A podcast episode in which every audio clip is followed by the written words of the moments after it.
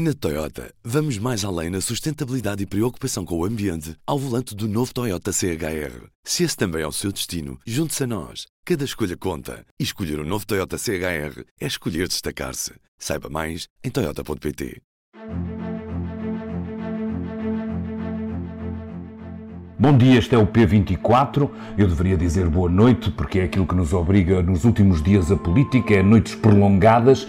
Nós temos, quem pode, assistido ao longo de, destes dois últimos dias a uma maratona longa na Comissão de Inquérito Parlamentar da TAP. É sobre isso que vamos falar com a Ana Sá Lopes, mas ainda antes disso, o Ruben Martins traz-nos o som deste último dia. Nego categoricamente que tenha ameaçado Frederico Pinheiro, mas afirmo que fui ameaçado por Frederico Pinheiro. E não foi pouco, senhor deputado. E pode ter a certeza que se havia alguém muito, muito, muito, mesmo muito exaltado naquela, naquele telefonema, não era seguramente eu. Eu também acho esse comportamento muito bizarro e difícil de entender. E tenho aí partilho exatamente esse O que terá, o que raio terá aquele computador para que alguém esteja disposto a fazer o que fez? Concordo consigo, sim. Era uma vez um país, era uma vez um país onde havia um ministro. E no, no gabinete desse ministro, os funcionários desse ministro pegaram-se todos à pancada por causa do computador. E depois de pegarem, há um que ficou, outra fugiu. Uma foi para a casa de banho e outro chamou a polícia. Entretanto, um desceu e tornou a subir que a polícia tinha chamado. Mas como havia vários polícias chamados, eles também chamaram outros, que vieram mais tarde. E cada um fez a sua participação. Entretanto, à cautela, para dar mais animação a isto, decidiram chamar também os serviços de informações para ir à casa do homem buscar o computador. Isto não é ficção. Isto aconteceu, aconteceu em Portugal, aconteceu no seu gabinete, de que é responsável. Pergunto, quem é o responsável político e qual é a consequência vai tirar disso? O senhor deputado disse que houve pancadaria entre membros do meu gabinete. Isso é falso, Sr. Deputado. O que houve, Sr. Deputado, o que houve foi um ex-adjunto e, portanto, não é membro do meu gabinete, é ex-membro do meu gabinete. E que ameaças é que Frederico Pinheiro lhe fez? Essas ficam comigo, Sr. Deputado, mas foram, foram ameaças físicas, violentas, muito. Pode ter a certeza, eu teria todo o interesse em que essa uh, conversa toda fosse pública. Adorava, Sr. Deputado. Sr. Ministro quer. Preciso fumar só um cigarro. Com, é certeza, com certeza. É só um, é rápido, não preciso de 10 minutos. 5 minutos, Sr. Ministro. Sim, é 5 minutos pela sua saúde. Oh Ana, assistimos nos últimos dois dias a três performances, não sei se olhando para os artistas em causa, neste caso para os políticos, os seus assessores, os seus adjuntos e os seus chefes de gabinete, se destacas alguém em termos de performance, em termos de capacidade de resistir a estas maratonas, de hoje? Ainda não sabemos a esta hora que gravamos, são 23 e 27, a que horas irá terminar, a de ontem terminou depois das duas horas da manhã. Sim, sem dúvida. Apesar do ministro João Galamba dizer que não tem mais nada a acrescentar, pelo menos foi a última frase que eu lhe ouvi neste momento, admito que ainda, ainda falta bastante para, para a Comissão acabar. Isto é verdade, uma tortura para todos nós jornalistas e deputados e governantes e pessoas que têm que estar nisto, mas é mais uma tortura para o regime. O regime está a ser torturado naquela, nestas horas infindas em que se discutem uh, cenas de cabaré da coxa, peço imensa desculpa por usar esta expressão, provavelmente é deselegante, acredito que sim, mas eu sinto-me num programa da manhã, daqueles que acontecem nas televisões generalistas, onde vão para lá pessoas queixarem-se de que, de que o amigo, afinal, já não é amigo e que lhes roubou uh, coisas da casa. Aquilo é uma. Chegámos assim a um sentido de falta de sentido de Estado assustador e a minha, eu não consigo perceber. Eu, assim, João Galamba já não é ministro, ele acha que é. Ele acha que é, o primeiro-ministro acha que é, mas, mas ele já não, já não é ministro. Há, há ali momentos uh, uh, em que de facto, isto já é um caso, é um caso de polícia, eh, está a ser investigado pelo Ministério Público. O Parlamento ficou muito marcado, nomeadamente ontem, com, esta, com este detalhar. Eh, não, não receias às vezes, que, que, que, eu sei que a nossa função é exatamente o contrário disso, que é, estamos a um nível de detalhe, às vezes tanto, ao longo desta comissão, que perdemos a capacidade de dar dois passos atrás, que é isso que iremos fazer aqui, e olhar para aquilo que é essencial. Os deputados também perdem muito tempo com questões que não são claramente, diria eu, em parte da sua esfera e que não são aquilo que, que é crucial percebermos neste caso. Lá no meio estão as perguntas difíceis sobre alguns pontos deste caso, mas depois há uma perda excessiva, eu digo isto para, nomeadamente para nós que ainda vamos olhando para o interesse e tentando destrinçar entre estas várias frases o que é que é importante, mas para quem, quem, quem depara com isto, não há uma perda excessiva às vezes com o nível de detalhe que se pretende sobre a mochila, sobre a câmara, sobre o quarto andar, sobre a casa de banho, que é, como tu dizes, é um bocado que, linguagem de cabaré da coxa. É um bocado, não é? Sim, eu acho que houve, acho que houve muito, muito pormenor absolutamente desnecessário quando este caso centra-se numa, numa, numa questão de facto que é até qual é a legalidade de chamar o SIS numa situação destas, eh, que sem Essa dúvida. será, sem dúvida, e outra questão, a questão mais importante. tem a ver sobre se foram de facto combinadas as perguntas entre a CEO da TAP e os deputados do PS. Deixa-me só acrescentar, se calhar, mais duas coisas que me parecem a mim também importantes. É saber quem mente, se é, o, nomeadamente nessa questão da ocultação, quem mente, e, e, e de alguma forma a avaliação política de todo um episódio caricato que, como tu dizes, já devia ter de, de alguma forma pendido sobre a cabeça de Galamba uh, há, há, uns tempos atrás e que continua uh, um bocadinho uh, em, em, modo de piloto automático a continuar por aí adiante, quando uma avaliação razoável daquilo que se passou dentro do seu próprio gabinete ditaria que ele se deveria ter afastado, não é? Claro que se deveria ter afastado. E como, aliás, diz aquela pseudo-admissão de João Galamba que nós assistimos para depois, meia hora depois, o Primeiro-Ministro vir eh, dizer que não aceitava a admissão, aquilo é uma farsa, porque quem se quer demitir a sério demite-se mesmo. Uh, embora o Primeiro-Ministro, por exemplo, tenha pressionado Eduardo Cabrita a ficar, a verdade é que o próprio Primeiro-Ministro, quando era Ministro da Justiça, disse que se demitia António Guterres, na altura Primeiro-Ministro, por causa do Secretário de Estado Ricardo Sá Fernandes criticar a justiça por causa do caso Camarate, tinha a ver com, com o caso Camarate, em que ele de, acusou a justiça portuguesa de não ser não ser fiável.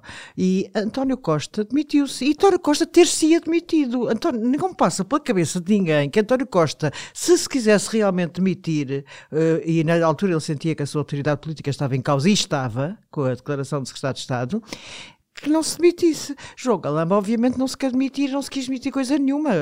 Portanto, ia de ficar lá até alguém puxar com uma grua.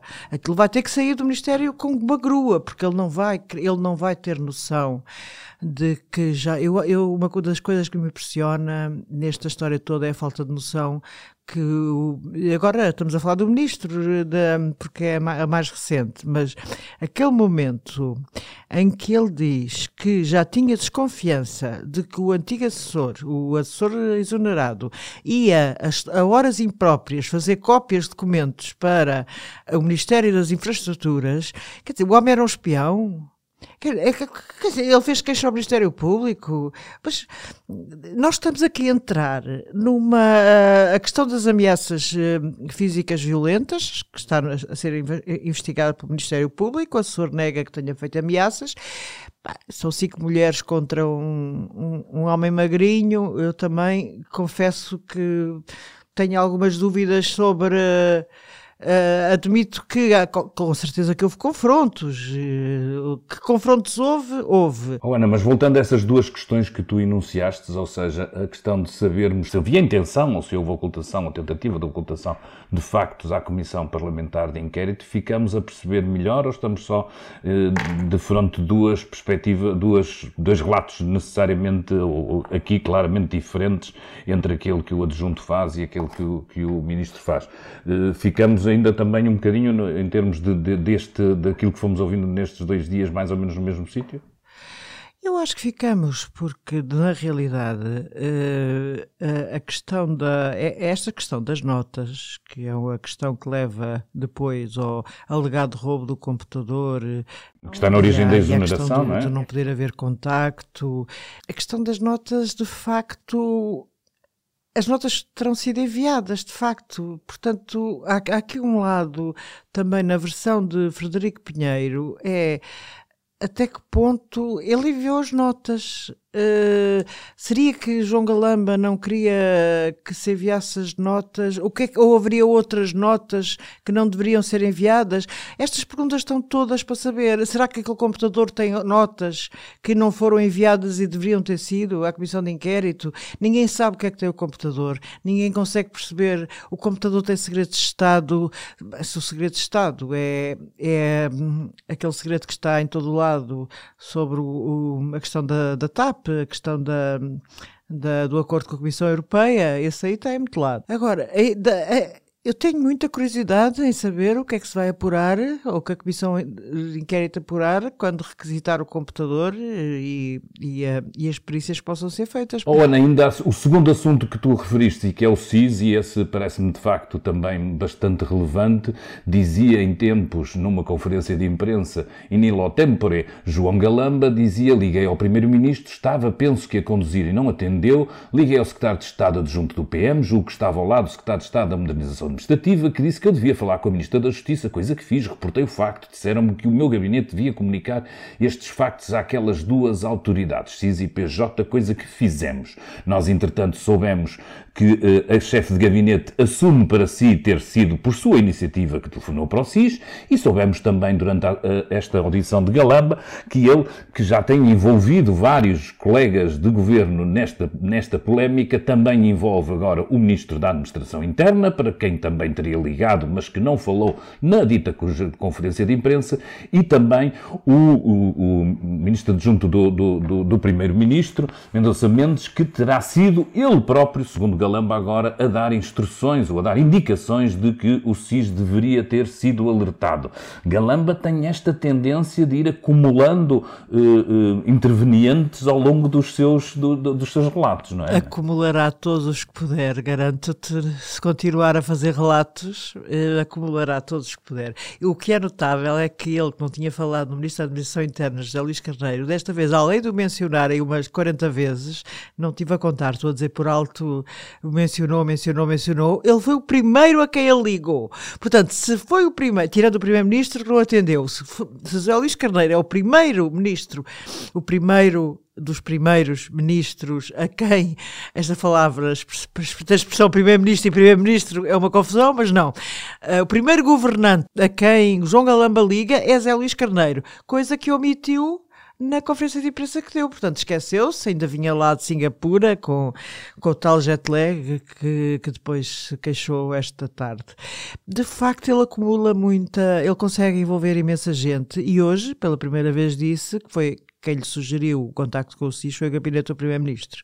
Portanto, envolve aqui, mas não, ao mesmo diretamente tempo, essa parte do SIS é de uma bizarria que não cabe na cabeça de ninguém. Se a chefe de gabinete, Eugénia, se a chefe de gabinete pediu ao ministro para ligar aos ministros todos, a essa quantidade de ministros que já citaste, à PSP, à PJ, Portanto, se ela não conseguia ligar estas personagens, porque uma chefe de gabinete é uma pessoa como de poder dentro do gabinete, nós sabemos, ela podia estar fechada na casa de banho e ligar para, para, para o ministro, para a PSP, para a PJ, podia fazer tudo. Não, liga ao João Galamba, mas depois para ligar ao CIS é ela que liga.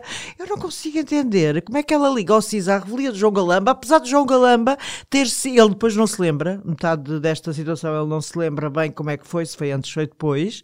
Uma coisa tão importante quanto ligar para o CIS, não, não tem essa memória, tem só a memória lá dos insultos que alegadamente Frederico Pinheiro lhe, tra lhe ameaças físicas. Uh, mas depois eh, ele realmente acaba por dizer quando ah, não, não, a, a, a Eugénia ligou, mas eu já sabia que deveria ligar porque o gabinete do primeiro-ministro me alertou. Isto, sinceramente, estamos realmente numa. Isto, isto às pessoas normais é uma telenovela muito, muito, muito má muito má.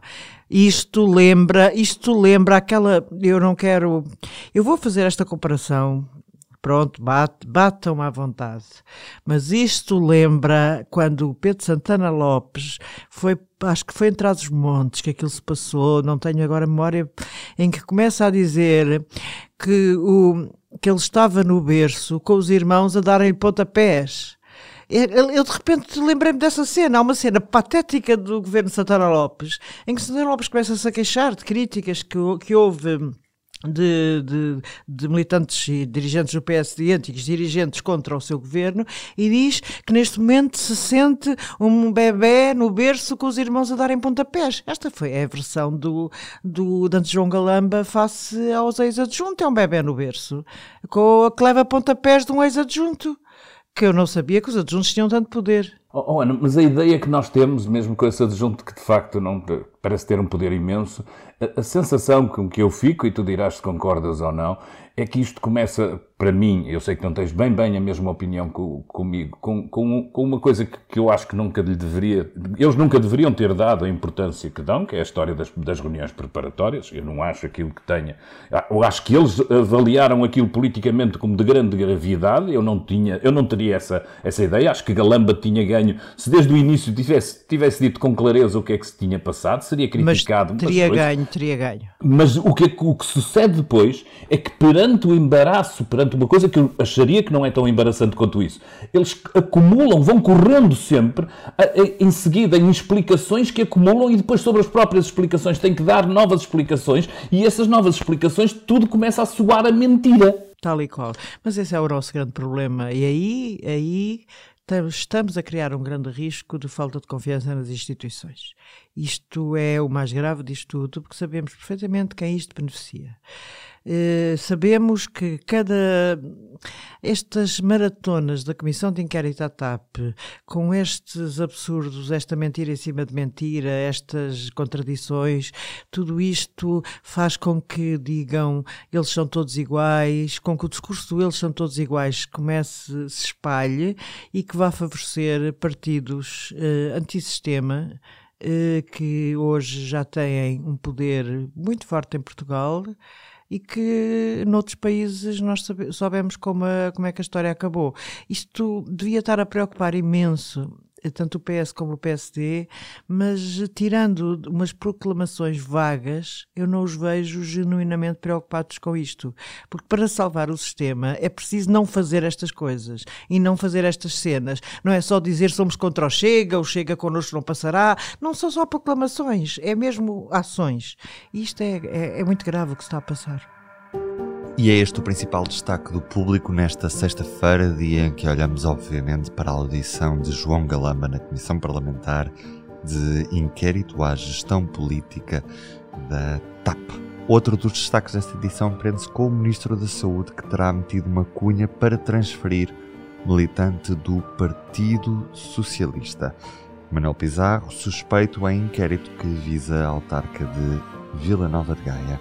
E ainda um mês do cabaz com IVA zero que até baixou 11 euros, mas há produtos mais caros. Os iogurtes chovem, já o peixe tem a maior descida. Ruben Martins deste lado, falar consigo neste momento. David Pontes e Ana Salopes estiveram neste episódio à conversa. Não se esqueça de subscrever o P24 nas plataformas habituais para ouvir sempre, primeiro, os episódios. Eu estarei de regresso na segunda-feira mas no domingo há leituras longas para acompanhar esse seu fim de semana. Até lá!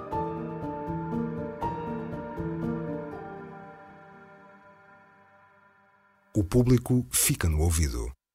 Na Toyota, vamos mais além na sustentabilidade e preocupação com o ambiente ao volante do novo Toyota CHR. Se esse também é o seu destino, junte-se a nós. Cada escolha conta. E escolher o um novo Toyota CHR é escolher destacar-se. Saiba mais em Toyota.pt.